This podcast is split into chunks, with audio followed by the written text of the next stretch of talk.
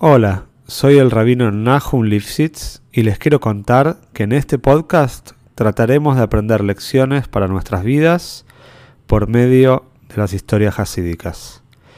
Sabemos que uno de los pilares en nuestro servicio a Shem es trabajar con nuestras cualidades y nuestra naturaleza. Los invito a este viaje maravilloso por el alma humana. Si querés apoyar este podcast, te pido que lo difundas entre tus conocidos y si querés dedicar una historia, podés entrar en contacto conmigo por medio del mail que figura en la descripción. Te deseo que disfrutes la historia y puedas encontrar una gran enseñanza. Esta historia es para Broje y Atzloje de la familia Sued. Como sabemos, el cuarto rebe de Jabal, Reb Shmuel, Reb Marash, solía viajar por diferentes motivos, muchas veces para ayudar a Yehudim en el extranjero y también para buscar ayuda a los Yehudim de Rusia en los países vecinos, en, los, en varios países de Europa hay varios, varias historias. Se cuenta una vez que el rey Marash estaba viajando en tren, iba a salir de Rusia y iba a pasar por una ciudad llamada Dvinsk. El Rebe estaba acompañado por su secretario, Rev Leivik Idlevich, y también un shamesh, un ayudante, que se llama Lev Magilton. Y de acuerdo a lo que pidió el Rebe, en la estación de Dvinsk subió al tren Josid que se llamaba Reviako Rashal. Este hombre era un comerciante exitoso y también era un gran estudioso. Reviakov tenía la intención de acompañar al Rebe en el viaje, pero solamente por algunas estaciones de tren. No, no, no era la idea de él cruzar la frontera o estar o pasar la noche en el tren. Era solamente quería hablar con el Rebe, quería aprovechar el viaje y después iba a bajar y iba a retornar a su casa.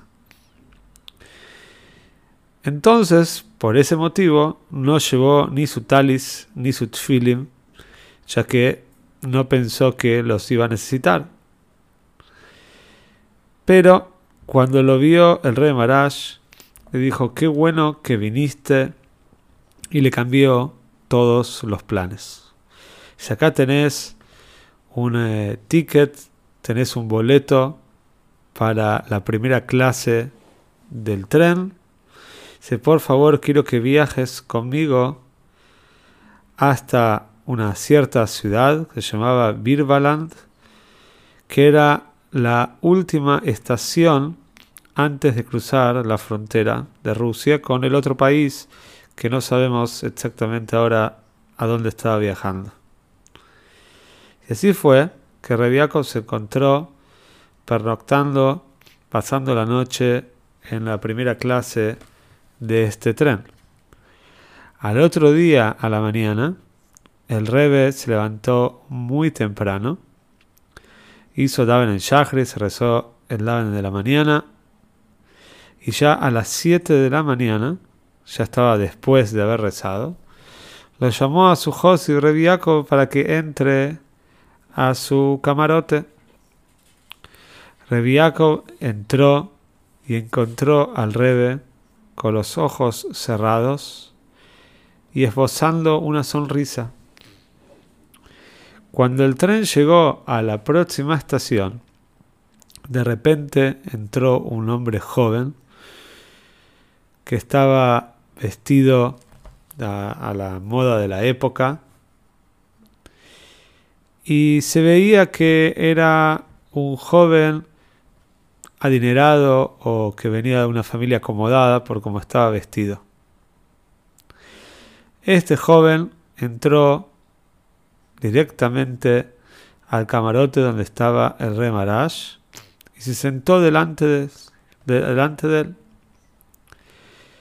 Cuando el rey Marash sintió que esta persona estaba sentada delante de él, abrió los ojos, lo vio y le dio una mirada muy, pero muy profunda, y le dijo, Yehudi, un judío, lo tzarich yedei Esav, no necesita las manos de Esav.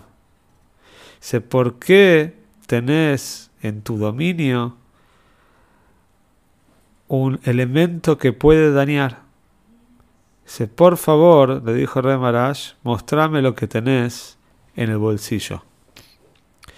Este joven estaba totalmente choqueado, no sabía lo que hacer, se sentía atrapado, se sentía entre la espada y la pared, de repente se puso pálido, tenía mucha vergüenza y sacó de su bolsillo un arma que estaba cargada y lista para disparar. Este joven había sido enviado por los Maskilim, por los famosos iluministas. Como sabemos, todo el movimiento iluminista fue muy activo contra la ortodoxia y especialmente contra Jabad, quienes tenían muchísimos puntos eh, de diferencia y Jabad siempre fue, los rebeldes de Jabad siempre lucharon contra, contra el iluminismo. Y así fue que los iluministas habían mandado a este Shliach, a este enviado, para Hasu Shalom matar al rey Marash. Pero el rey Marash se había dado cuenta y paralizó, neutralizó las intenciones de este joven. Entonces el rey Marash tomó el arma de, de este hombre y lo tiró por la ventana. Entonces, en ese momento, de repente, el rey Marash lo ve a su José Reviakov y le dice: No, todavía no hiciste Davenen, todavía no rezaste. Agarrá mi tfilim, agarrá mi talis, anda a donde está tu camarote y reza y después vuelve.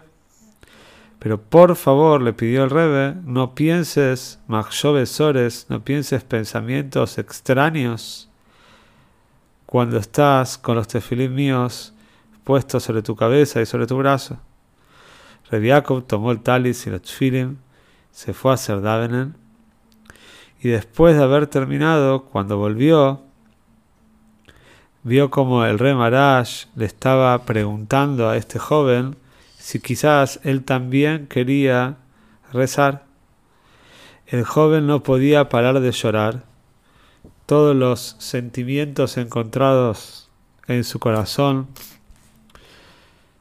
estaba llorando realmente como un bebé, estaba totalmente perdido. Y entonces el rey le puso una mano en el hombro, lo tranquilizó y le dijo, Roche Shelomi Daito en Leino Roche, un malvado que lo hace sin conciencia, sin conciencia, entonces no se llama un Roche, no se llama un malvado. Que si la, la, la maldad tiene que tener conciencia, pero en este caso este joven realmente era un inconsciente, no entendía la gravedad de lo que estaba planeando. Y así fue que el rey Marash logró tranquilizarlo, se puso tefilin y empezó a rezar con mucha cabone, con mucha intención.